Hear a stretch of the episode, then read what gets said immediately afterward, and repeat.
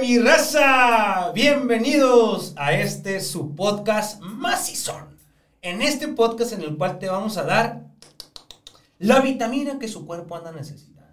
La información que te va a hacer acá un sonorense macizón. Un mexicano de otro grado así. Cuando tú vengas a Sonora, por medio de este podcast te vas a cabalar en muchas cosas. Te vamos a hacer la vida más fácil, pues, mi gente. Espero también hayan visto el video anterior, este podcast, este podcast donde nos puedes ver y nos puedes escuchar lo que desee, lo que se le acomode mejor a su humor. Mi gente, nomás quiero platicarles que desde aquí estamos bien comprometidos a notificarles. Acá como cuando te llega una notificación que le pones eh, pues a algo, tin, la campanita. Fíjense que vamos a comenzar a platicar con amigos y con amigas que andan recorriendo nuestro estado de Sonora, que andan creando contenido en base a su perspectiva, en base a lo que su corazón, su mente, su experiencia, su conocimiento, todo lo que son, pues, eh, van a diferentes lugares y con sus conocimientos nos iluminan y nos dan de qué hablar. Por ello, quiero darle la bienvenida a nuestro compañero Sebastián Valdés. No sé si aplaudir o qué show, pero mucho, muchas gracias por invitarme. Aquí andamos dando la vuelta para acá también. Y pues conociéndolos, ¿no? Mucho gusto, por cierto. Igual, mucho gusto, hermano. Es la primera vez que nos vemos usted y yo y aquí estamos haciendo ya un podcast. Así es. De hecho, me preparó un cafecito. Ya me lo acabé, de hecho, y quedó como, como dice, ¿no? De la sierra, sí. Ah, sí. Bien, bien. Sí. De hecho, es hecho por allá, este, tostado y todo el tema. Ya se la sabe. Mi amigo, en este podcast, lo primero que hacemos antes de saludarnos, presentarlo y todo lo demás le voy a invitar a blindar, eh, que salga algo bien. Mire, el bacanora sirve para muchas cosas. El bacanora con ajo es un aditivo bien macizón, se lo recomiendo todos los días, va a llegar a viejo. Pero también el bacanora nos ayuda a fluir. Mientras no abusemos del espíritu de la sierra, todo va a ir muy bien. Yo lo quiero invitar. Este, si gusta pasármelo para servirle una copa. Dale, va. Páseme su caballito. Este. ¿Sí toma bacanora? Sí, tomo constantemente. Casi siempre. Últimamente me han invitado mucho a probar bacanora. Y honestamente comencé con el tequila como cualquier bebedor, pero después de algunas experiencias ya no lo volví a tomar. Este compa va. ¿Lleno acá? Sí. Es fondo, fondo, fondo. A su salud entonces. A su salud. ¡Ah! Salió bueno para el trago, compa. Está suavecito, ¿eh? no me ha tocado unos que, que parece que sacó fuego así de la boca. Oye, este, yo nada más me voy a dar uno también. Mi gente, a su salud. Mm. Refrescante la cosa. Dice un camarada otro día, le di también, y dice, hizo así eso y. Ah, no sentí nada. Mucho estamos impuestos a que te baje un gato, pues, ¿no? De lo fuerte, bacanora. Pues sientes el, el fregazo. ¿no? sí, pero ese, la verdad, eh, sí está muy bueno, ¿eh? Me ha tocado de todo, dobles destilados, me ha gustado muchísimo y de hecho platiqué con una señora que eh, me habló más sobre los alcoholes, de todo lo que tiene el bacanora y la verdad es una bebida muy, muy buena y yo sé que está en proceso de descubrimiento a nivel nacional, pero Pronto le vamos a hacer el, la competencia del tequila también. Así es. Pues ahí le vamos a regalar un litro de bacanora para que se lo lleve y lo comparten con sus amigos. No, se lo no se que no se le vaya a confundir eh, el agua con, con el bacanora, compadre. a ver cuál, a ver cómo termino, si sediento o quemando, echando fuego por la boca. Oiga, pues ahí está abierto. Si ocupa usted eh, seguir tomando, adelante. Pues vamos a presentarlo. Eh, Díganos exactamente cómo se llama su proyecto. Bueno, para comenzar, eh, el proyecto no se pensó tal cual. O sea, cuando se inició no, era un proyecto pensado a futuro, realmente eh, solamente quería tomar fotos de paisaje, que es lo que me atrapa a mí. Se llama The 25th Frame, realmente, nomás que ya me habían ganado el, el usuario en Instagram y me tuve que poner de 25 Frame, como la mayoría me conoce. Eh, tengo nombre, me llamo Sebastián Valdés. Eh, el, el, proyecto en sí no, no era un... Se fue formando, yo creo que fue evolucionando, no fue una cosa de que, ¿sabes qué? Vamos a hacer esto y ya, sino que fue paso a pasito, cambiando, adaptándose a la necesidad y pues haciendo comunidad, ¿no? Pero bueno, realmente empezando por el proyecto así, yo podría decir que antes de eso, hay, antes del proyecto hay un, hay, un cambio enorme, sí. sí. Nos cuentas, eh, te queríamos preguntar que de entrada tú eres ingeniero industrial. Así es, estudié en la Universidad de Sonora. Eh, durante mucho tiempo, desde los dos años yo quería ser ingeniero industrial, no sabía para qué, ni sabía qué hacía un ingeniero industrial, pero pues ya sabes, lo que te dicen los papás es que los ingenieros son muy buenos y van a ganar lana y todo ese show. Y yo nomás dije, ah, sí, yo fluyo. Eh, me gradué en la Universidad de Sonora y estuve ejerciendo la ingeniería. Solamente que... ¿Y si ganas lana, compadre? Con la ingeniería. pues mira, sí. Sí. Pero a cambio de qué? A cambio de... No, no, poder gastarla. o sea, calidad de vida contra dinero, la verdad prefiero calidad de vida. Pues. Eh, realmente a mí nunca me interesó la fotografía. Hasta los 25 años y no me interesó. Compré una cámara. hice un viaje después de 25 años de no de estar enfocado en mis estudios, en mi trabajo, en generar dinero, ser empresario. Eh, decidí tomar un viaje. El sueño común de cualquiera. Eh, exactamente. El, o sea, el sueño aspiracionista de cualquiera. exactamente. Yo en la carrera la rata, como dice el padre rico, padre pobre. Y tuve un, dije, quiero hacer un viaje por primera vez en mi vida. Y me fui a, a Brasil, el 2014, el Mundial. ah, yo tengo que andar ahí. Todavía como, como ingeniero, como ingeniero. Trabajando todavía. Sí, sí, sí. Ahorré unos seis meses y fuga, dije. Entonces ahí fue cuando compré una cámara. Pero yo no sabía, literalmente yo no sabía tomar fotos. Yo sabía que era un clic y ya. Compré la cámara, según yo, muy buena si, si, si, gastaba mucho en la cámara, iba a, ser, iba a tomar mejores fotos, ¿no? La filosofía. Y pues realmente no, gasté como 6 mil pesos en una cámara usada. Nomás la abrí para ver si prendía, a ver si no me habían estafado. Y... Según tu experto, pues. sí. No, pues dije, o sea, qué tan difícil puede ser tomar una foto, ¿no? Y pues estaba muy equivocado, ¿no? Pero eh, aprendí básicamente porque como no sabía y no me llamaba la atención a mí tomar fotos, eh, leí el manual, leí el manual de la cámara y luego busqué en Google cómo tomar buenas fotos, literal así. Porque yo no me fui a experimentar, pues, o sea, yo veo muchos amigos que actualmente, eh, fotógrafos que van iniciando, que dicen, ah, ¿sabes qué? A mí siempre me llamó la atención y agarran su cámara y se van y toman fotos a diestra y siniestra. Y yo, no, pues, ¿cómo voy a tomar una buena foto? Busqué, chequé algo que se llama composición eh, fotográfica y de ahí en adelante me enfoqué en ese estudio, pues en cómo componer. ¿Allá en Brasil? Allá en Brasil. O sea, allá en Brasil empezó toda esta aventura. Ándale. Sí. Despertó y estudiar y, empezaste a googlear. Y... Fíjate que no me importaba la fotografía en sí. Lo que yo me aburro muy rápido. Pues. Entonces, cuando descubrí la fotografía me di cuenta que siempre hay algo nuevo que aprender, todavía. Pero en ese momento aprendí algo nuevo y lo ejecutaba y rápidamente le iba captando, le iba agarrando el rollo, pues. Entonces, como no me aburrió, pues sí me empezó a atrapar y todo el viaje así, como que empecé a tomar mis primeras fotitos ahí, de que, ah, mira, está bien compuesta acá. Y así, pues ya sabes, te pones a soñar y esta foto es para National Geographic, dice. Y una foto bien, que ahorita pues yo, no manches, vas comenzando, ¿no? Sí. Pero así, comenzó. Eh, regresé de Brasil, duré como unos 50 días allá en el viaje, pues entonces tomando fotos fueron como unos 30. Ni, ni siquiera llegué a tomar fotos. Después de los 20, ya que me había aburrido de algunas cosas, agarré la cámara. No fue al principio, nunca me llamó la atención. Y fue cuando regresé, eh, aquí en, en, Hermosillo, en el Expo Forum, me robaron la cámara esa. Y dije, ah, bueno, ya se acabó el hobby. Y hasta ahí, bien colorado, el ingeniero sigue. Pero durante seis meses estuve quemándome acá porque había algo y decía, ah, me voy a tomar una foto así, yo voy a tomar una foto acá y así. En tu trabajo. Ajá. O sea, en mi trabajo también me hacían viajar. Ya eran mis principios de viaje, pero mis viajes eran muy distintos a como son ahora. Yo iba a Nacosari a trabajar con la minera, directamente voy a Nacosari, trabajo, ah, vi el pueblito así rápido y vámonos. La carretera no me importaba, bueno, me importaba manejarla, pero no me importaba fotografiarla para nada. Poner en contexto a la gente de Hermosillo a y ¿cuánto se hace? Eh, no me acuerdo. Cuatro y media, cuatro horas y media más o menos. Más o menos, depende del pie. Sí. más o menos, aproximadamente entre 80 y 100 kilómetros, cuatro horas y media.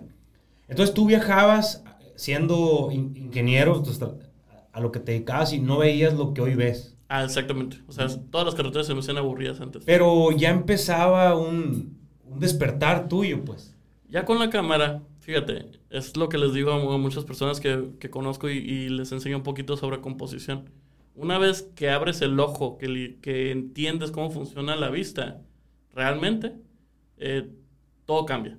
O sea, ya no es, ya no es voy a ir a un viaje así nomás y me voy a quedar en el hotel, sino empiezas a, a, ver cualquier roca, cualquier nube, cualquier montaña, la empiezas a ver diferente. O sea, una vez que tú mejoras tu habilidad ocular, o sea, con respecto a la composición, ya no es la misma.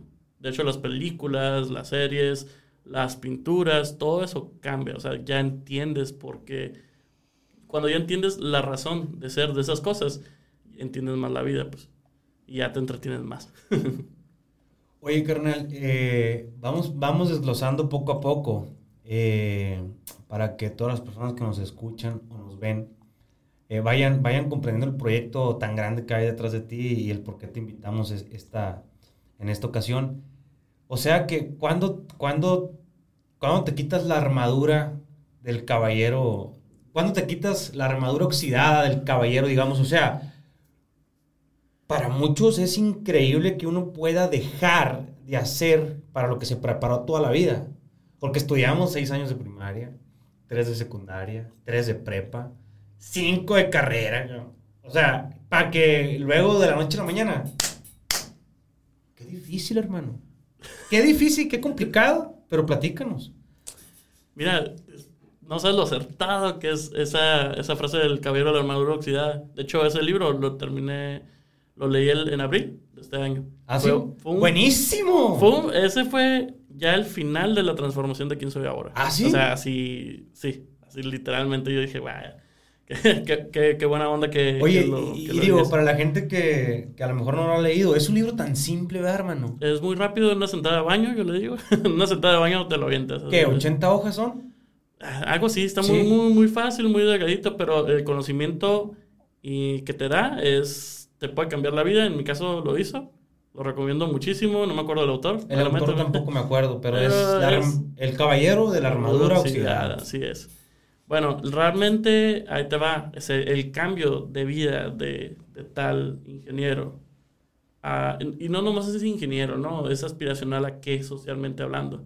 El hombre que se va a casar, que va a tener hijos, que va a comprar carro al año, que va a comprar casa, que va a tener una empresa propia y todo ese show. O sea, se fue desmoronando durante unos cinco años aproximadamente. O sea, todo eso se pues, estuvo viendo al hoyo, para no decir otra palabra, ¿no? Entonces, em, fue poco a poco. O sea, una cosa es que yo llevaba por un lado la fotografía y otra cosa es mi vida personal y mi vida pues, empresarial, social y todo ese show. Eran dos vidas distintas. Sin embargo, eh, esta no me llenaba, pues. O sea, yo tenía conflictos con mi jefe porque la empresa en la que trabajaba era de mi papá. Y pues sí, o sea, económicamente me iba a ir muy bien. O sea, si yo trabajara ahí y la trabajara al 100%, en un mes gano lo que yo como fotógrafo iba a ganar en un año. ¿Sí explico? Pero no es la cuestión del dinero. Entonces yo me salí de ahí porque había rosas con mi papá, prefería mantener esa relación. Eh, tuve una novia que duré como unos seis años de noviazgo y luego me casé, unos dos años casado y me divorcié. O sea, todo un show. Un ah, Saqué carro de la agencia, ya lo regresé, así, porque ya estuvo, ya me quería desenclar de todo. Eh, la verdad, toda la vida social que había soñado a los 12 años se fue tal excusado, se cuenta. Todo, todo. Hasta buró de crédito y todo ese show. o sea, realmente inicié de cero prácticamente como a los, a los 30 años fue ese cambio, ¿no? Ese cambio de que harté. Eh, bueno, antes que eso, a la par de que iba pasando todo eso, iba explorando lo que es la fotografía, pero no nomás... Yo sabía que la fotografía de paisaje no, no deja mucho al principio. Entonces me dediqué, como no tenía equipo, me dediqué a hacer fotografía social. Y eso es aprender iluminación, fotografía de estudio, quinceañeras, bodas, newborn, todo lo que se te antoja acá. Entonces, por ahí me fui para generar capital. Ya empezando de cero.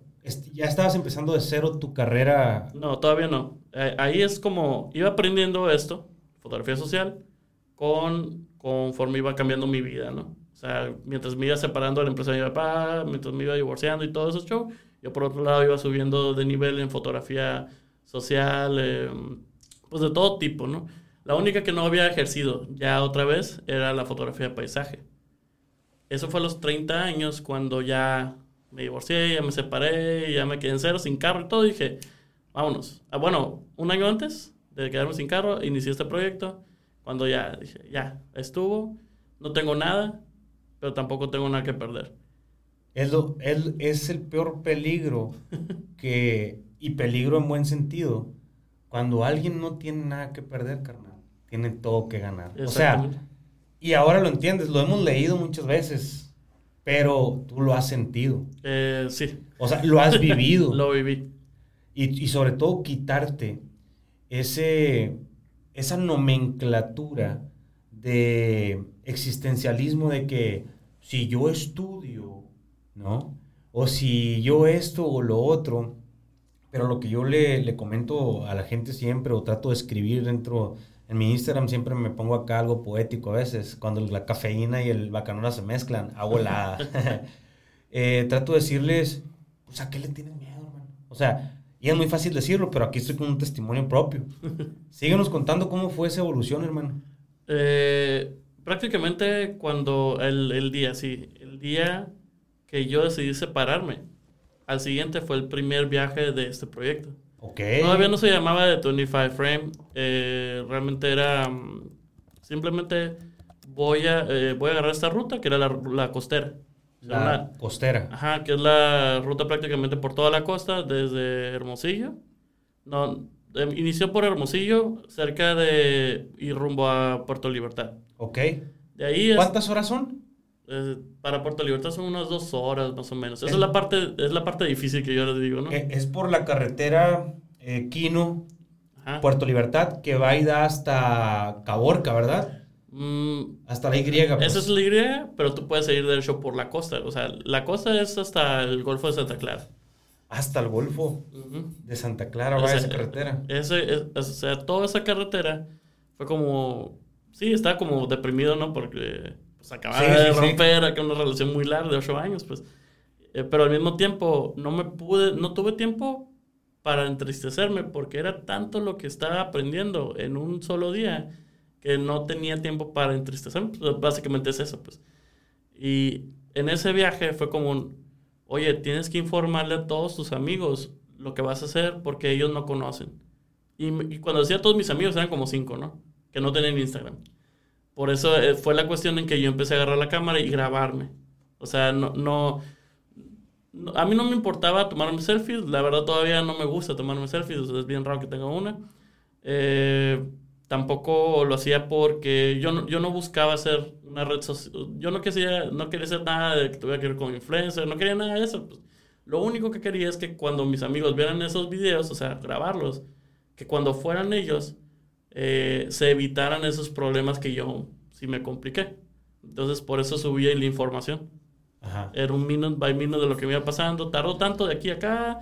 Aquí no hay señal. Aquí puede haber peligro. Acá no. ¿Cuánto cuesta? Todo La gente que a lo mejor no ha recorrido la sierra como tú y como yo, eh, creen que todo es como aquí, pues, ¿no? Creen que.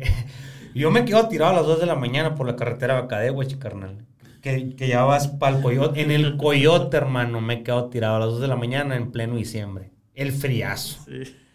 No, hombre. Pero pues digo, vamos a entrar a, consideración qué padre que hace eso. Yo en mi momento cuando recorría la sierra no lo hice. Eh, ahorita lo recorremos de una manera diferente, que luego tocamos el tema si gustas. Pero qué, qué, qué fregón. Ah, o sea que sí empezaste a utilizar Instagram para eso, pues. Específicamente para eso, y lo sigo haciendo así. Ajá. Porque cuando yo digo morros, no me dirijo a mil, dos mil, diez mil. A tu grupo amigos. Yo me dirijo a cinco. De hecho, cuatro. y ya son cuatro. así vas, vas creciendo y con menos te vas quedando. ¿no? Eh, sí, a esos cuatro yo me dirijo a ellos. Por eso no, no es como que le tenga miedo a la cámara, simplemente es como que, pues, ¿qué estoy hablándole a ellos? Ajá. Y que los demás, que sea público, pues no importa, o sea, el que lo vea, todo bien. Y por eso casi todos me hablan cuando me ven así afuera de que, eh, ¿cómo estás? ¿Qué pedo? Y yo, yo, ¿qué onda? ¿Qué show? No sé quién eres, pero pues qué chilo. Y como ahora en la mañana que te hablé, ¿no? Para, para ponernos de acuerdo con, con la hora, que, que sí, estabas hablando como si me conocieras y... ¿Pero quién eres? Me Alejandro Corrales, es del podcast, carnal. ¡Ah! Así me pasa, pues, o sea, y yo estoy abierto pues, a crear comunidad. A final de cuentas, eh, yo creo que este crecimiento no es solo. Ah, bueno, no me quiero adelantar a eso, pero pues es básicamente eso, ¿no? Es crear comunidad, eh, compartir. Yo no tengo miedo a compartir lo que sé, al contrario, me encanta que me pregunten. Eh, esa es la misión. La misión es que si me preguntan cómo llegar a tal lugar, si sabes dónde quedarme aquí, siempre trato de contestar. Eso sí, a veces tarda un poquito. que, que, que, hay que tocar un tema muy importante aquí. Hoy en la mañana platicaba con un amigo y le digo, oye, compadre, activa tus redes sociales, le digo, la, la verdad que fuiste de los pioneros en, en comenzar a hablar de, del tema, ¿no? En las redes sociales y demás, sobre cómo es la, vida en los pueblos y todo, y a mí dice, fíjate que casi nadie hace eso, o sea, hay mucho celo en, en, en el mundo de, del creador del contenido. Hay muchos candados que al final de cuentas, hermano, eh, tú sabes que el iluminado ilumina el iluminado ilumina, es lo que tú estás haciendo ahorita. Entonces nos comentabas, para no perdernos, ya en la carretera la costera, ah. ibas.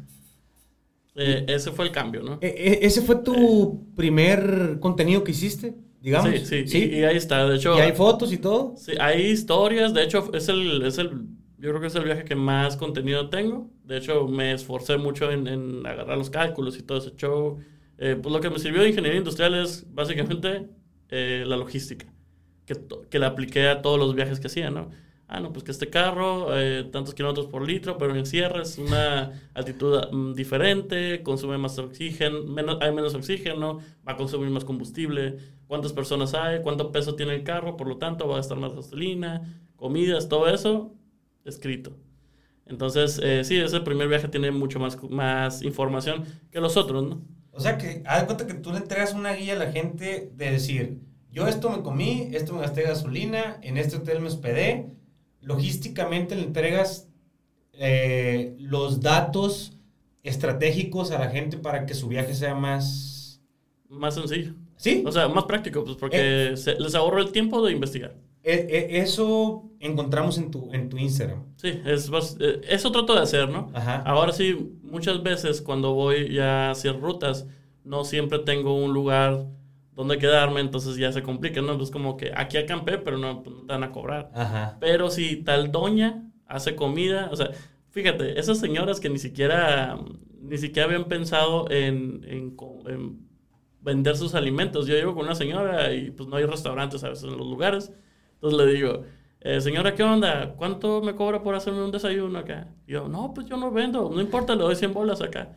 Y, ah, pues bueno, me hace un huevito, tortillas, y la plática es lo que me gusta a mí.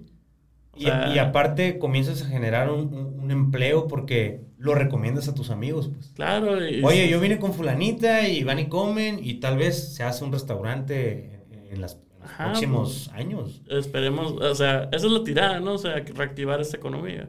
Es, tu muy, es parte de tu movimiento, comenzar a despertar gente. Voy a terminar con lo cómo desperté yo para ver el proyecto, porque sí, después de ese viaje de la costera, eh, cambió mi perspectiva sobre Sonora. O sea, por mí, yo, yo he viajado a Brasil y a Perú. En esos viajes era como viajes muy lejos. Pues. En vez de visitar México, yo conocía más de Brasil que México. O que Sonora. No, que Sonora lejos, pues Sonora sí había recorrido muchos pueblos, pero así como te decía, de punto A a punto B y punto. Dormido, tú Prácticamente. inconsciente. Ajá, no veía, no me ponía a apreciar ni nada. Entonces, eh, caí en cuenta cuando viajé por la costera, empecé a sacar cálculos de qué tamaño era de Sonora. Y se me hacía bien raro que en el sur, un, pueblos, digo, pues, estados muy chicos tenían muchos atractivos turísticos. Entonces yo decía, ¿por qué el segundo estado más grande de México no tiene. ¿Por qué nomás tiene San Carlos? ¿Por qué nomás tiene Álamos? Puerto Peñasco. Quino apenas lo están metiendo y Hermosillo pues es la capital, ¿no? o sea, a fuerzas tienen que venir. Entonces, yo me Eh, preguntaba, ¿cómo? ¿Esos cuestionamientos te los hacías eh, cuándo? Ah, a partir de la costera. Porque ahí fue cuando dije, no manches, tenemos todo. ¿Fue, Tenemos- tu, ¿Fue tu despertar? La Exactamente. costera. Yo todos los, a todos los que puedo les recomiendo que ese viaje es el que deben de hacer. Conozcan el desierto. Ese es el desierto. Porque para poner en contexto a todo Ah. lo que nos ven y nos escuchan, yo no la he recorrido, hermano, pero la he, la deseo recorrer. Es una carretera que eh, e- es como la internacional que conocemos, que nos conduce tal vez a Caborca, que nos conduce tal vez a Pitiquito, a Puerto Peñasco, que es un acceso mm, que hacemos 5 o 6 horas de aquí a Peñasco, pero por allá ves el mar siempre, por la costera. Ajá, de hecho. Literal, pues la costa. Ah, Exactamente, de hecho, comenzaría, yo creo que, no ser tan seguro, pero comienza más o menos desde de San Carlos, de Guaymas, subes y hay una desviación hacia Quino. A partir de ahí, según yo, comienza realmente la costera, que viene el Himalaya, el Choyudo, el Colorado, el Sahuímaro, todas esas playas están por ahí. Entonces, ya de ahí en adelante llegas a, Pueblo- a Poblado, bueno, llegas hasta um, la 87, 86 Norte, no me acuerdo cómo se llama, y a Puerto Libertad, y de ahí en adelante hasta el Golfo de Santa Clara, más allá del Golfo de Santa Clara todavía puedes llegar, ¿no? Entonces, toda esa ruta, le dicen la costera básicamente porque estás pasando cerca de la costa, y, Y- se ve la- el y mar. ves el mar, ves, ves el desierto Ves muchos cambios de... y de- encuentras tu despertar. Eh, yo digo que eh, yo de chiquito pensaba que la mayoría de los aguaros, o los, es más, los aguaros pensaba, que estaban, la mayoría estaban ah, antes de llegar a, a Valle de Quino, que hay un Sí. conglomerado, un bosque de cardones, no, no son aguaros, son cardones ahora que... Ahora que, Entonces, ya, ahora que ya estudiaste y sabes eso. sí, no, ya que, ya que pasó un poco. Eh, a partir de ahí yo pensé, yo pensé que era el máximo, o sea, donde había más, ¿no? Pero cuando recorres la costera y ves los valles que hasta donde se te acaba la vista hay saguaros, o sea, inmensos, inmensos, y son como una hora y media de pasar kilómetros y kilómetros entre miles de saguaros. Entonces yo dije, no manches, yo no conocía nada, nada. Y paso a Puerto Libertad y eh, comienza pues Puerto Lobos, los paraderos de Puerto Lobos, que es una, uno de los eh, estrellas del Bicentenario, creo que le llaman. Y, y así te vas yendo, playa tras playa, esteros, hay muchas cosas allá. Y de las playas más bonitas que he visto, yo creo que son allá. Ni siquiera Quino, ni siquiera San Carlos. ¿Cuál? ¿Puerto Lobos? Está Puerto Lobos, los paraderos de Puerto Lobos. Luego están los estanques, eh, el estero de los estanques. No sé si antes o después. Y, y así te vas yendo poco a poquito, está desemboque. Eh, nomás que desemboque, hay que tener un poquito de cuidado por ahí, pero pues, o sea, hay, Hay que saber gusta, andar. Me gusta Sí. hablar de realidades, no me gusta ocultar nada. Entonces hay que ser honestos con respecto a la seguridad de todo ese show, pero la seguridad va más, te tienes que enfocar más en estadística y en momentos en los que debes de hacer las cosas. Por ejemplo, fines de semana, durante el día, no creo que haya ningún problema. Casi en todo Sonora puedes recorrerlo. O sea, soy honesto con respecto a eso. Para Y- todo turista, visitante que aspire a lo que estamos comentando, los fines de semana abierto. Ajá, y de día, viajar de día. Y con los vídeos abajo de noche. sí, pues hay, hay lugares en los que los mismos pobladores hacen que le dan fuerza a ciertas personas como con miedo, pues. Y no, no digo que no haya que... Yo digo que todo se puede llevar. Sí, sí, sí, no, es que una vez andando, este, el sendero, el, el sendero del, del- del guerrero es, es, es muy, muy, muy largo. Entonces, eh, tu despertar lo encuentras, fíjate qué chulada, en la carretera La Costera para toda la gente que eh, haya recorrido, a lo mejor muchos traileros, ¿no, hermano? Por ahí pues, se la navegan, porque es libre de caseta, por, por muchas cosas, ¿no? Por logística, De hecho, por creo, estrategia. creo que te ahorras una hora para llegar a Puerto Peñasco por ahí. Entonces, si te urge, te puedes ir por ahí. Sí, un saludo para todos nuestros compadres, los traileros, si nos están viendo, o para toda la gente que, que, que- que maneja o fletea o, estratega ahí de cualquier negocio y que agarra la, la costera. Ojalá ya nos esté escuchando en estos momentos. Ahí es el despertar de todo este movimiento que traes, carnal. Así es. Eh, pues, Ahí empiezas. Ajá, ahí fue cuando dije, ¿cuántas personas no saben de esto? Yo tengo 30 años y no sabía de esto. o sea, queriendo planear ir a Bolivia, al salar de Uyuni, en ese viaje descubrí que había un salar aquí. Un salar tal cual, o sea, como el, del, como el de Uyuni. Obviamente no tan gigante. Pero yo, yo, ni sé qué es eso, ¿no? No, pero créeme, si le pones en Google vas a decir, wow, no sabían, ¿hay algo aquí? Y vas a decir, Platicas un poquito qué es para no quedarnos con la duda. Es, imagínense, bueno, durante años y años eh, hay lugares donde el agua estancada el del mar se fue, con, se, fue, eh, se fue evaporando y fue dejando residuo, que era sal, cerca de la playa prácticamente. Y es un lago que se fue quedando la sal, se fue sedimentando y a un nivel de que hasta hay lugares de profundidades de 11 metros de pura sal, pues eso se genera un salar y es como un lugar blanco que se hacen, em, pues se hacen figuras de, no, no, sé cómo explicarlo, pero se hace como, literalmente no sé cómo explicarlo, a los que, a los que están oyendo, pues no, no sé cómo decirlo, pero pues le pueden poner un salar en, en Google y van a ver muchas fotos sobre eso. Entonces hay uno aquí en, en Sonora y eso me voló la cabeza. ¿En qué parte? Pues ya dilo. Está, está como en el campo de la Salina, unos 30 minutos después de Puerto Peñasco, entre, entre Puerto Peñasco y Golfo de Santa Clara. ¿Y ya fuiste? Ya fui, de hecho. y todo? Está documentado, hay muchas fotos. Creo, de hecho, hay, hay una operadora que va a hacer un, viaje para allá. O sea, ya, ya se va a abrir. A raíz. A raíz de eso, es una amiga mía y le dije, oye, es que las personas tienen que ir para allá ya dejen los mismos recorridos, busquen nuevos. Y, y, pues las personas viajan en tour porque se sienten más seguras, entonces todo bien por ese lado. Pero ahí va. Claro, Sebastián, eh, te comentaba que te invitamos por, por, por, una cosa y ahorita ya entramos aquí al tema. Eh, yo te decía aquí en, en tu casa que es impresionante cómo después de la visita de Sebastián, los lugares generan un valor agregado. ¿Cómo, ¿Cómo es posible que un ser humano que estudiaba N cosa, que se ha preparado para Y cosa, comience a dar otros resultados? Y es que pienso que le cambiaste pues la aritmética a tu algoritmo, ¿no? Sí. hablando, yo no soy ingeniero, pero me gusta mucho lo que es la cuestión algorítmica. Eh, yo he visto tus fotos en Instagram y me parecen maravillosas. Eh, y por eso te digo, a cada lugar que tú vas, le vas dando un valor agregado. Ya es diferente a como lo visitabas. Tanto para despertar a la gente de que, oye, yo me quedé a dormir contigo. Comienzas a hacer el Airbnb. Eh, ¿Cómo es? Airbnb. Em, ajá. Pero pues ahora sí que de calor humano a calor humano. Tú calas con fulanita de tal y sabes que el chorizo con papas está bueno. Tú calas con fulanito de tal y sabes que ahí en su casa puedes dormir a gusto. Comiénzanos a hablar de esta ruta que has emprendido. Eh, pues cuando, cuando inicié en la fotografía, ¿no? O sea, yo inicié eh, porque me gustó la fotografía de paisaje.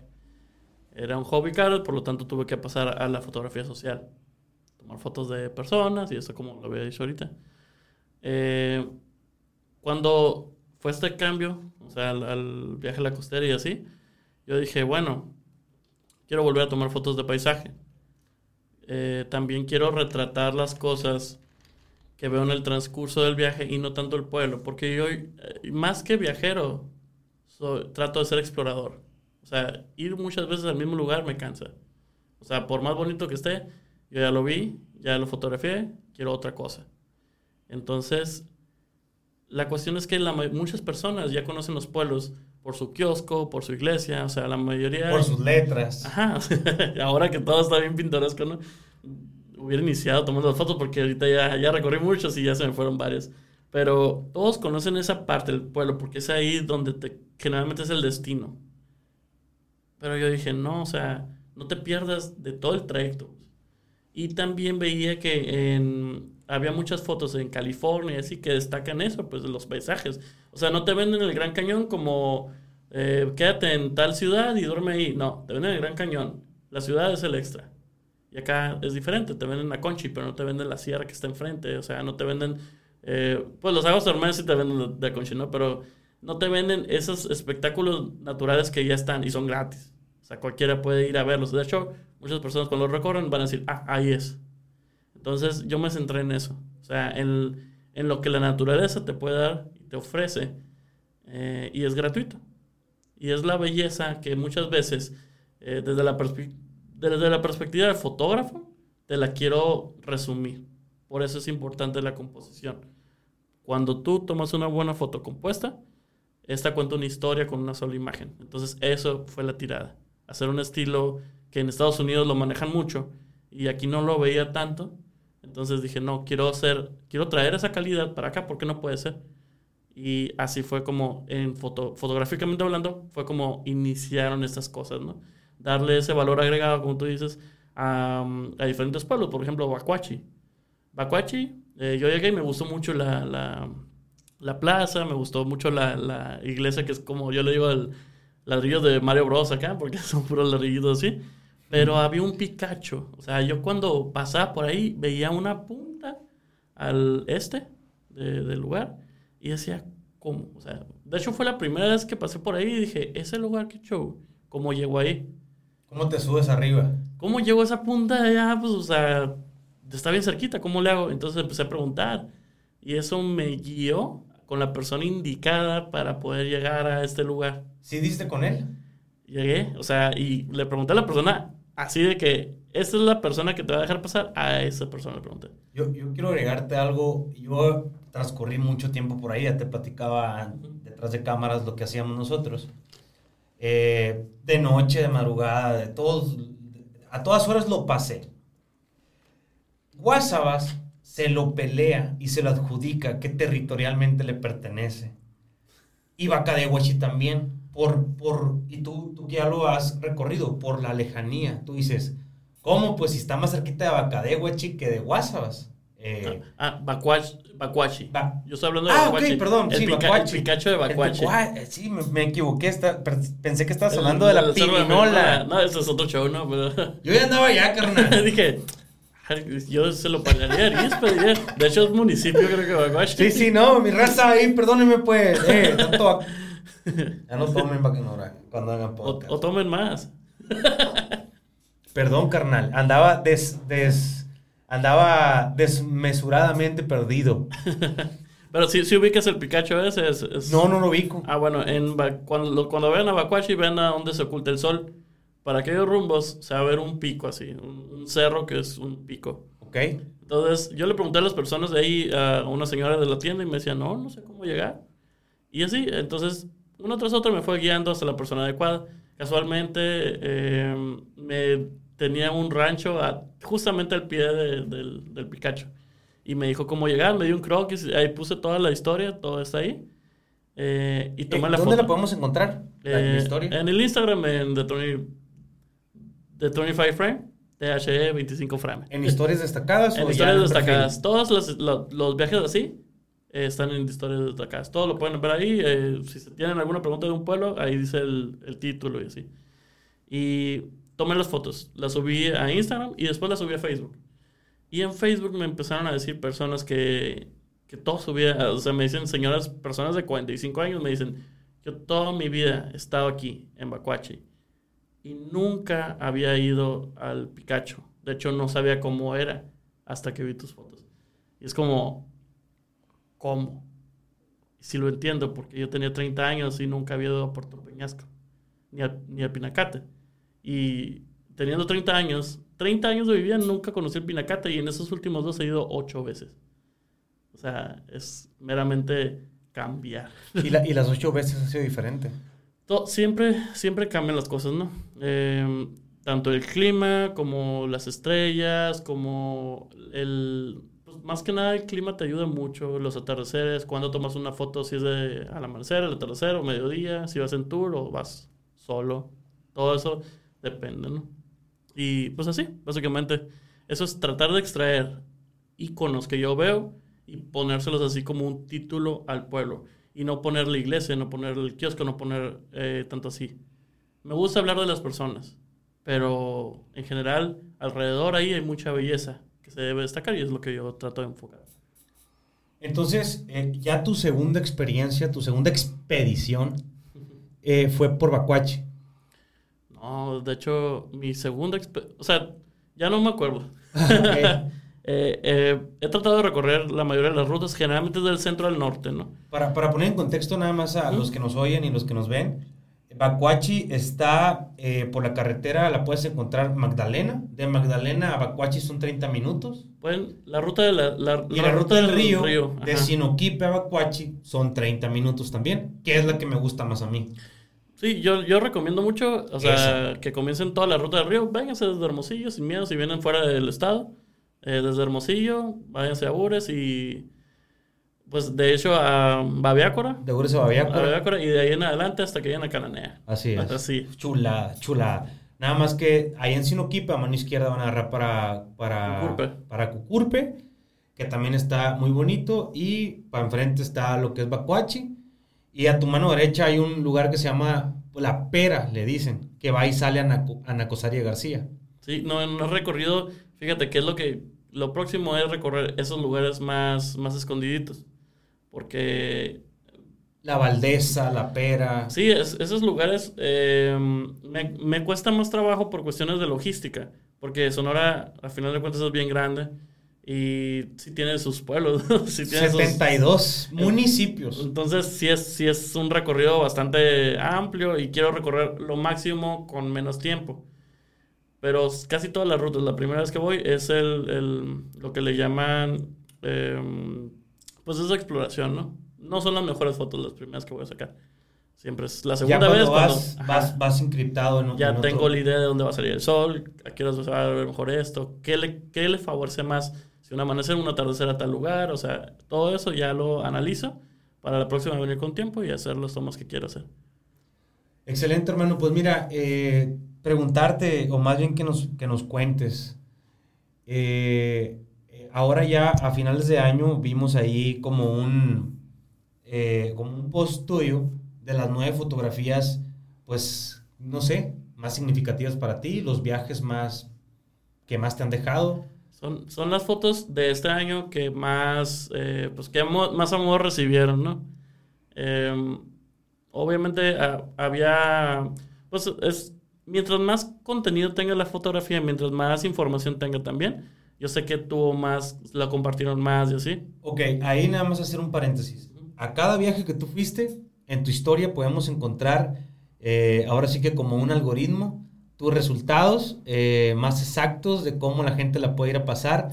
Eh, lo mejor, ahorrándoles tiempo, ahorrándoles dinero, ahorrándoles todo lo que tú ya invertiste. Ah, sí, así es. Y por favor, pregúntenme. O sea, yo no tengo, no tengo problema en decir Muchas veces en las historias, actualmente, como ya es mucho contenido lo que tengo que mostrar, a veces se me va el rollo y no digo dónde nos quedamos aquí y así. Pero sin problema, a, mí, a mí me preguntan lo que sea y contesto. Todo, todo sobre cómo hago las fotos, cómo hago los viajes, todo eso. Soy abierto. A, a eso quiero llegar. Es, todo el boom de este proyecto fue cuando yo ya hice ese viaje con amigos cercanos. Pero luego me di cuenta que mis amigos cercanos no siempre están disponibles y yo quería viajar. Y decía, bueno, y si invito a unas personas externas, desconocidos, no importa, con que me pongan para la gasolina y nos repartamos los gastos, yo creo que con eso se hace. De ahí salió estos viajes abiertos que hago, que es, yo pongo los datos, tal fecha voy a salir, el que quiera se puede anexar. Y ahorita eso es vigente contigo. O sea, todavía, todavía es vigente. De hecho, voy a reestructurar eso bueno, ahorita voy a llegar a esa... Por experiencias no? gratas. No, no, no. Es que, fíjate, a mí me gusta involucrarme mucho con las personas, pero cuando el número es muy grande, ya no me permite involucrarme bien. Ya no conozco a la persona. Ya se convierte en gente. Okay. Cuando son muchos, ya no tengo tiempo para convivir, ya no puedo eh, llegar a intimidad, por así decirlo, de, de conocimientos. Y ya no sé, ya no es la misma. Por eso voy a tener que bajar un poquito el número de personas que van, pero pues eh, se está planeando eso, ¿no? Pero ¿cómo comenzó? Pongo una fecha de que voy a visitar tales pueblos, tantos, tantos kilómetros recorridos, tantos días van a ser, em, y quiero, tengo cuatro asientos libres, por ejemplo. Eh, cada una de las personas que vaya va a gastar aproximadamente tanto, 800 pesos cada quien, y vamos a recorrer todo esto. Entonces, había personas, o sea, rápidamente se me, se me llena el carro, pero había personas que me decían, oye, yo tengo mi carro y quiero ir con mi morra, y pues también quiero ir, pero pues tengo libres asientos, no sé si puedas acoplarme a alguien y yo, pues a ver. Y había personas que no tenían carro y ya no cabían y que querían ir. Entonces es como que, a ver, tú que tienes carro, ¿cuántos asientos libres tienes? Tantos, tres. Ah, bueno, esos tres, vénganse para acá y júntense. No se conocen, pero no importa, porque tienen una misma misión y es la de explorar. Entonces, eso es lo que más me ha gustado, de hecho, de, todos estos viajes. Nos estás hablando de que creaste un movimiento, o sea, involucrando carros, involucrando gente extraña que tienen una misma misión que los une y ¡pum! ¡Vámonos! Exactamente, o sea, eso es, lo que más me ha gustado de todo este proyecto. Que se deciden aventurarse a llevar a personas desconocidas y a confiar. Tú sabes que las personas adecuadas van a estar. Yo no necesito decir eh, quiénes pueden ir, quién no. De hecho, me dicen, oye, ¿pueden ir niños? Pueden ir, o sea, no hay bronca, pero, pero a ver, grandes, o sea, es, yo no soy tour operador, yo no te estoy vendiendo un seguro, yo no te estoy, yo no voy a ser tu guía, de hecho. O sea, prácticamente yo voy a decir, hay checkpoints y quiero que me pase el número los, los, los conductores para saber dónde andan. Y en dado caso que pase algo, pues voy a ir a, ayudarlos, en dado caso, ¿no? Y al final de cuentas, estás rompiendo con el molde de lo establecido en el sentido de los operadores, eh, estás haciendo como más en, Airbnb, pero pues ahora sí que para, para, una exploración, vaya, ¿no? Y sin costo. o sea, yo no gano nada en eso. Y me dicen, cobra. Y yo, ¿por qué voy a cobrar? O sea, si yo lo voy a hacer, es, nomás estoy organizando. Te imagino arriba de un barco, eh, hey, vamos a las playas o vamos a el continente americano, allá hay esto, hay esto otro, esto otro y va a haber quienes te sigan el rollo, va a haber quienes no. O sea, estás invitando a una exploración que tú como capitán ya exploraste y ahora quieres que las demás personas pues disfruten o, o vivan lo que tú viviste. Sí, y, y a, algunos viajes yo no había ido todavía, pero sabía que eran seguros. Es como que yo no sé, pero vamos a conocerlo juntos. Y cada persona es un lugar diferente también. O sea, cuando tú conoces a una persona por primera vez, eso me encantó, que a lo mejor puedes tener todos los problemas de tu vida. Acabas de divorciarte, acabas de perder el, trabajo, te dejaron los hijos, no sé, lo que tú quieras. Pero cuando estás con desconocidos y entablas, eh, pues comienzas una conversación, no vas a hablar sobre tus problemas. Tienes que hablar sobre tus virtudes para que te conozcan. Y ahí las personas vuelven a iniciar esto. O sea, ¿qué hago? No, pues yo tomo fotos, o, ¿sabes que Yo soy ingeniero, pero realmente tomo fotos, me gusta viajar y así. Hay otras personas que traen su rollo de que, como te digo, pueden estar en la depresión y todo eso, pero dicen, a mí me gusta pintar, me gusta dibujar. Y la otra persona le va a decir, a ver, enséñame un dibujo. Y la otra persona, toda triste, le enseña el dibujo y dice, ah, qué fregón. A ver, enséñame más, yo hago esto. ¿Qué onda? Hacemos una alianza, me gustaría trabajar contigo. Y pum, para arriba. Muchas personas han encontrado esto como una solución también. Es que vivir eh, rutinariamente en un mundo como, eh, digamos, paradójicamente, vivimos en una calculadora donde 2 más 2 siempre va a ser 4, 2 más 2 siempre va a ser 4, porque es un algoritmo programado. Pero tú estás invitándonos a otra calculadora que aplastando sus botones nos van a dar otros resultados. Como dice, en, trabajé como vendedor también en Ford y cuando dos personas, cuando dos vendedores se juntan, no es 2 más 2 es igual a, o sea, 1 más 1 no es igual a 2, me dice. 1 más 1 es igual a 4. Cuando dos personas proactivas se unen. O sea, hacen muchas cosas más que la suma de ellos dos. Entonces, al, al agarrar personas que son fuera de tu círculo social, que son personas que, que realmente no conoces, expandes tu círculo social, sales de tu zona de confort aprendes algo nuevo y a, veces eh, creas un amigo, una amistad. Y yo creo que es lo que más me ha gustado de todo esto. Oh, pues, ¿qué, ¿qué, más hizo, hermano? Muchas gracias por compartirnos eso. En lo personal, pues aquí invitamos a la gente también para conocerla, para conocer todo lo que hay detrás de, del emprendimiento. Al final de cuentas, y ya tratando de resumir un poco, ¿emprendiste algo? ¿Emprendiste un movimiento en Sonora disruptivo, evidentemente? Eh, abandonaste la armadura del caballero oxidado, te, convertiste y te renovaste en otra persona, y pues una persona que le está trayendo luz a otras personas.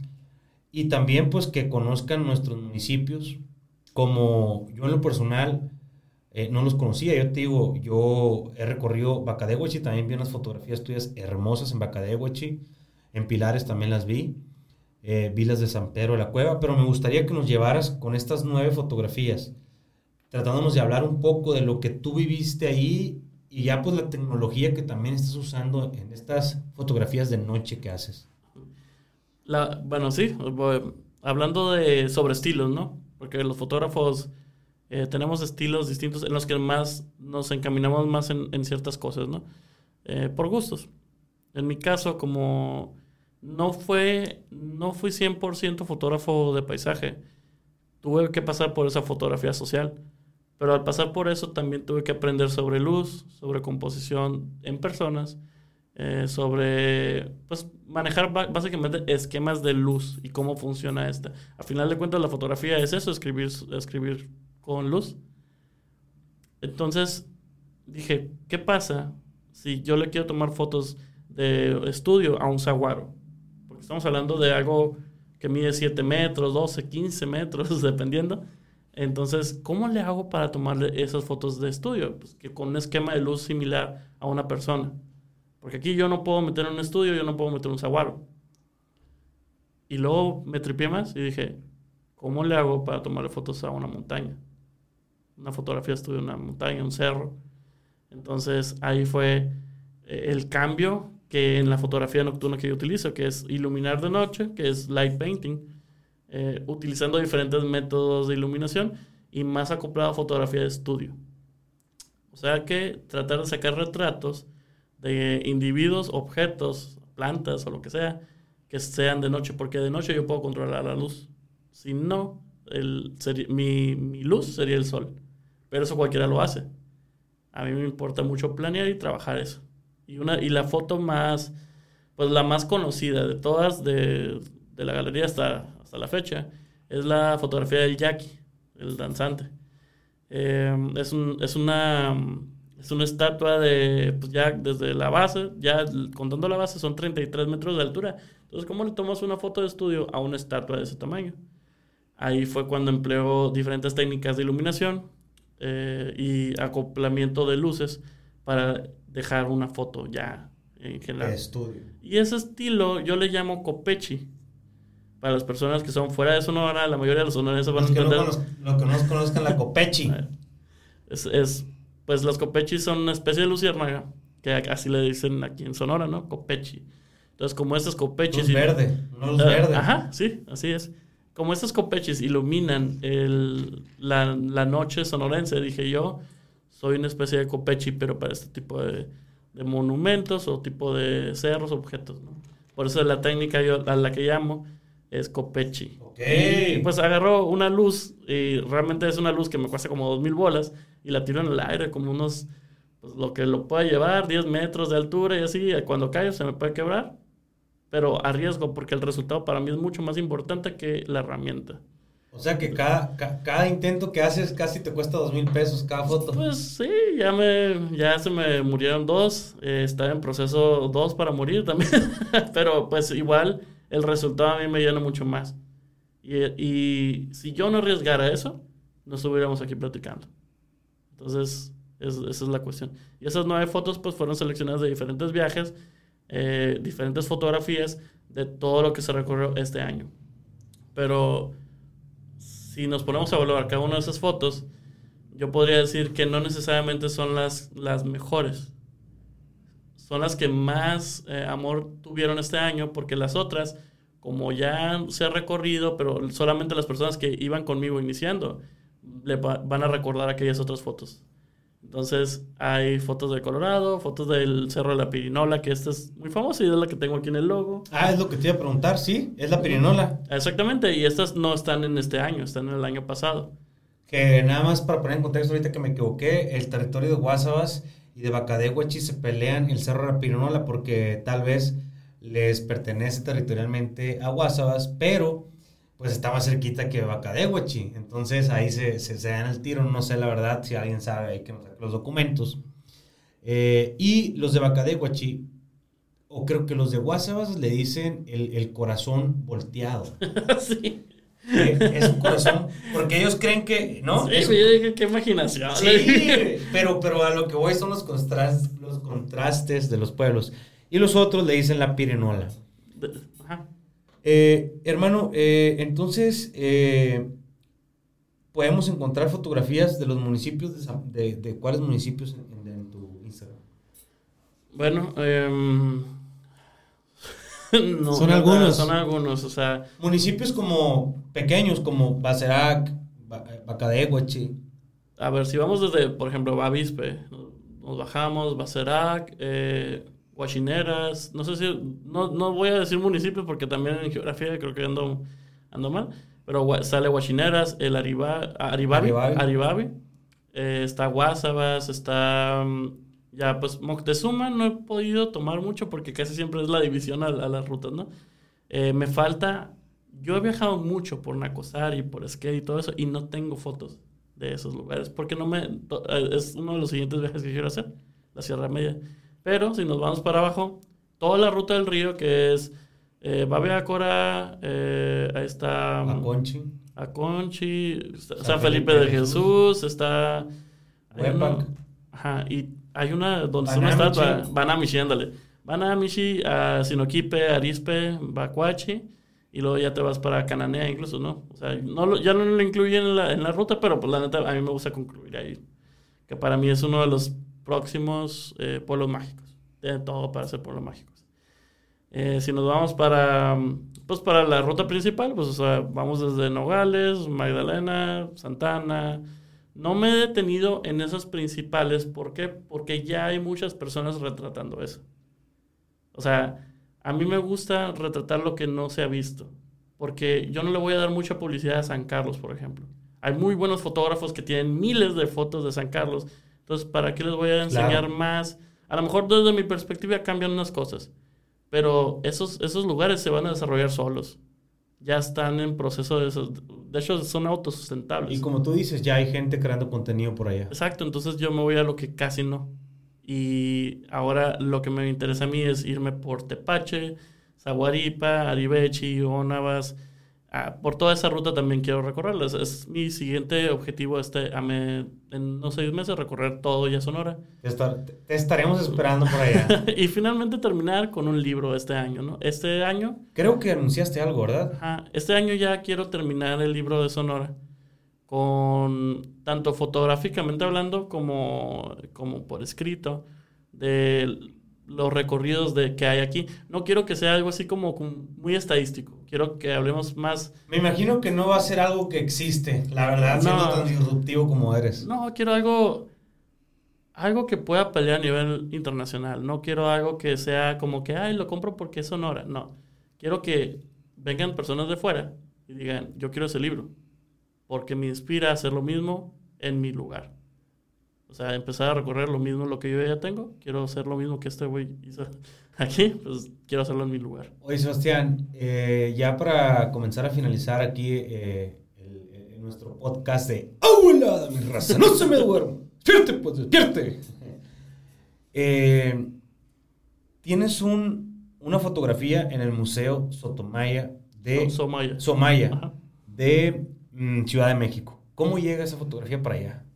Eh, precisamente la fotografía del Jackie. Yo creo que es una de las más... Eh, yo tengo dos fotos que podría decir que fueron un boom. Saqué una que se llama El Ricardo, que me encanta, que fue como un... A la vez, ya me ubicaban mucho. O sea, los, los fotógrafos me ubicaron.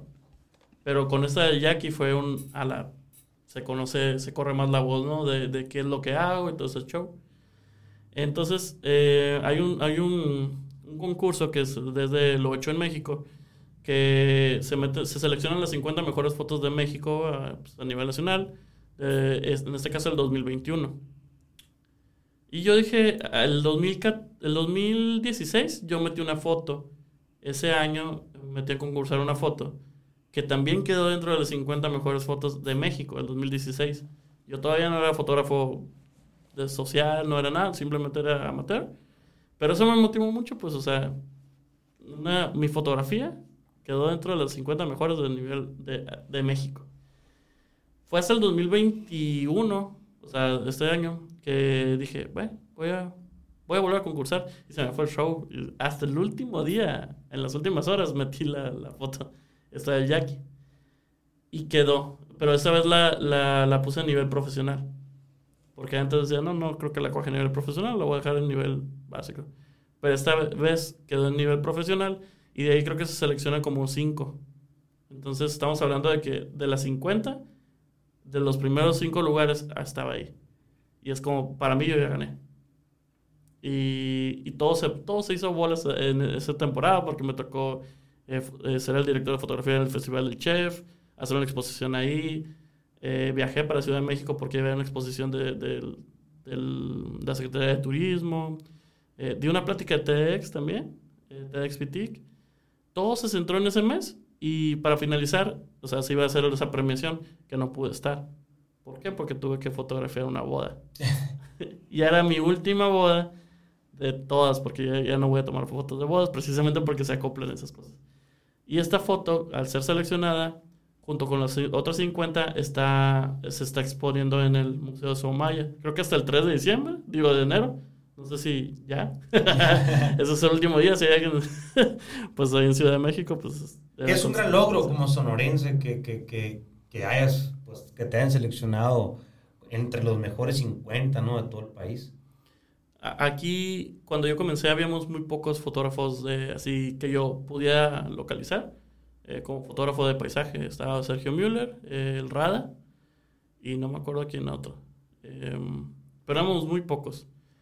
Entonces yo dije, no, no van a venir marcas grandes aquí si solo somos tres. Por eso, para mí, cuando empezaron a fotógrafos que iban comenzando, me preguntaban cómo hacía las fotos, les dije, ah, sí. O sea, te voy a ahorrar todo el proceso que trabajé durante ocho años, bueno, con cinco años, seis años, te lo voy a dar aquí, aquí está. Y échale ganas tú. O sea, por tu lado haz tu creatividad, todo bien, pero te voy a dar las bases para que comiencen rápido, no, no batalles. Pues. Y ahora ellos mismos ayudan a otros fotógrafos a crecer rápido, pues así es como Sonora está como que volviendo a poner el, el pie en el mapa a nivel nacional, porque ya se está expresando fotográficamente hablando todo el estado y se contamina, ¿no? Y es a partir de la fotografía, o es un movimiento bien increíble. Pues es como andar en el monte y que uno nada más trae los binoculares, no le va, eh, pues no, no se puede muchas veces compartir todo lo que uno ve, pero pues gracias a ustedes, creadores de contenido, eh, englobándolos, ¿no? Eh, cada uno, como tú dices, tiene su estilo y eso es lo que los hace auténticos y propios. Y este, está muy, muy a todo dar poder tener esta conversación con, con ustedes. Próximamente invitaremos a varios creadores de contenido también para que nos platiquen sobre su lupa, pues, ¿no? Para que nos platiquen sobre su, su perspectiva. Para cerrar el tema, carnal. ¡Eh, mi raza! ¡No se me vayan, pues! ¡No se me duerma! hace otras palomitas! Tómese otro trago con papá, porque andamos, andamos cerrando ya. Tómese otro trago. Yo nomás, como les digo, uno nomás. Pero despierte, pues. eh, carnal, eh, platicábamos algo muy interesante. Siendo tú un ser humano tan disruptivo, tienes tu libro, lo estás haciendo, ¿cuándo sale? ¿Ya tiene fecha? Eh, yo tengo programado, espero terminarlo para finales de diciembre, esperemos ya. Soy muy soñador. Porque, ok, en un año. Eh, ajá, para diciembre yo creo que ya, lo quiero tener. La, la, siguiente meta es después de diciembre, eh, en enero, febrero. Yo creo que esos principios de año del 2023 eh, voy con mi, pues con prácticamente esposa y yo. Nos vamos a ir a Nueva Zelanda. Ok.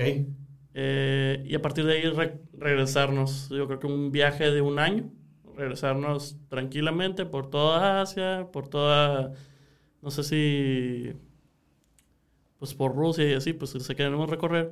Pero para mí lo importante ya no es tanto traer el mundo para Sonora, sino que ahora con un libro en mano, llevar Sonora al mundo. Y ese es el chiste. Pues, Esa es tu filosofía ahorita. ahora quiero agarrar mi estado y hacer presentaciones en los diferentes países para que no, no decir México, decir Sonora, es en México. Claro. Somos mexicanos, pero vamos a empezar. Tu propósito de viaje es viajar para mostrarle al mundo el Sonora que has recorrido. Exactamente. Qué chingón. Pero primero hay que comenzar con, con los sonorenses, ¿no? Porque la mayoría no lo conoce. Claro. Hermano, eh, ya nada más para finalizar. Eh, tómate ese trago y ahorita agarramos valor. Salud. Es el segundo, mi compadre. Lo estoy sacando a flote. Yo llevo uno, no más, como les he prometido. Pero mi gente, no se despegue porque, mire, síganos escuchando, síganos viendo porque ahí viene lo mejor. Sebastián, como disruptivo, como emprendedor, como una persona que agarró el, pues ahora sí que la armadura, el caballero oxidado, la tiró y se puso una nueva o se, o se liberó y se dejó sin armadura. Platícanos acerca de lo que estás emprendiendo ahorita que nos comentabas. Bueno, eh, todo es evolución, ¿no? O sea, cuando mis fotografías no necesariamente son las mejores de cada lugar, pero trato de ser de los primeros en hacerlo y hacerlo bien. Eh, actualmente veo que estamos evolucionando, ya estamos hablando sobre la era digital más avanzada. Entonces, tienes que ser tratar, tratar de ser de los primeros en abrirte a estas nuevas tecnologías. No hay que tenerle miedo a los cambios. Yo creo que los cambios, al contrario, te hacen más fuertes y te adaptas a ellos. No hay que oponernos, al contrario, hay que adaptarnos y hay que fluir. Entonces estoy, estoy tratando de meter ahora mis fotografías a un mercado internacional por medio de NFTs. Se le llama, es, son, es prácticamente meter tu fotografía al mundo digital como archivos originales y venderlos por una eh, venderlo por una criptomoneda que sería bitcoins, ethereum y diferentes eh, criptomonedas, ¿no? Entonces estoy tratando de, de iniciar por ese lado eh, todo lo que ya he hecho, empezar a vender esta fotografía que se puede vender a nivel internacional a un precio que sí se valora fuera de, de aquí el Estado, porque el Estado realmente no, como que no estamos muy separados del arte. Y, lo hablo en plural porque yo era así. Ahora lo entiendo y trato de defender eso, trato de ayudar a las personas. o sea, no puedes crecer como artista si no ayudas a artistas.